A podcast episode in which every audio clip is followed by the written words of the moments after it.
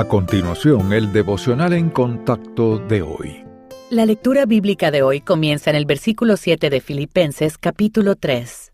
Pero cuántas cosas eran para mi ganancia, las he estimado como pérdida por amor de Cristo. Y ciertamente aún estimo todas las cosas como pérdida por la excelencia del conocimiento de Cristo Jesús, mi Señor, por amor del cual lo he perdido todo y lo tengo por basura, para ganar a Cristo y ser hallado en Él, no teniendo mi propia justicia, que es por la ley, sino la que es por la fe de Cristo, la justicia que es de Dios por la fe, a fin de conocerle y el poder de su resurrección y la participación de sus padecimientos, llegando a ser semejante a Él en su muerte, si en alguna manera llegase a la resurrección de entre los muertos. No que lo haya alcanzado ya, ni que ya sea perfecto, sino que prosigo, por ver si logro asir aquello para lo cual fui también asido por Cristo Jesús. Hermanos, yo mismo no pretendo haberlo ya alcanzado, pero una cosa hago olvidando ciertamente lo que queda atrás y extendiéndome a lo que está delante, prosigo a la meta,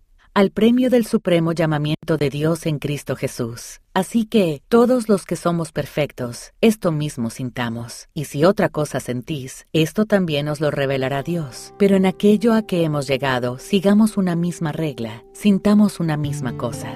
La prioridad de Pablo era conocer a Cristo. El apóstol habló de considerar todas las cosas como pérdida en comparación con su relación con el Señor y recibió bendiciones espirituales que superaron todo lo que el mundo podía ofrecer. Cuando buscamos a Cristo por medio de su palabra, podemos esperar las siguientes bendiciones espirituales. Un espíritu sereno cuando leemos y meditamos en la palabra de Dios, Él restaura nuestras almas. Entonces, en lugar de sentir estrés, experimentaremos paz, mental, una fe más fuerte. El estudio de la Biblia amplía nuestra visión de Dios y nos da una idea de sus deseos, caminos y voluntad. Cuanto más grande sea el Señor para nosotros, más confiaremos en Él. Un corazón purificado. La palabra de Dios revela nuestros pecados para que podamos arrepentirnos. Una mente renovada. Al leer la Biblia y aplicar sus principios, nuestra mente es renovada renovada para pensar bíblicamente en cuanto a Dios, nosotros mismos y el mundo. Debido a que Cristo era el centro de su vida, Pablo conoció el gozo en medio de las pruebas y recibió la fortaleza para enfrentar las dificultades.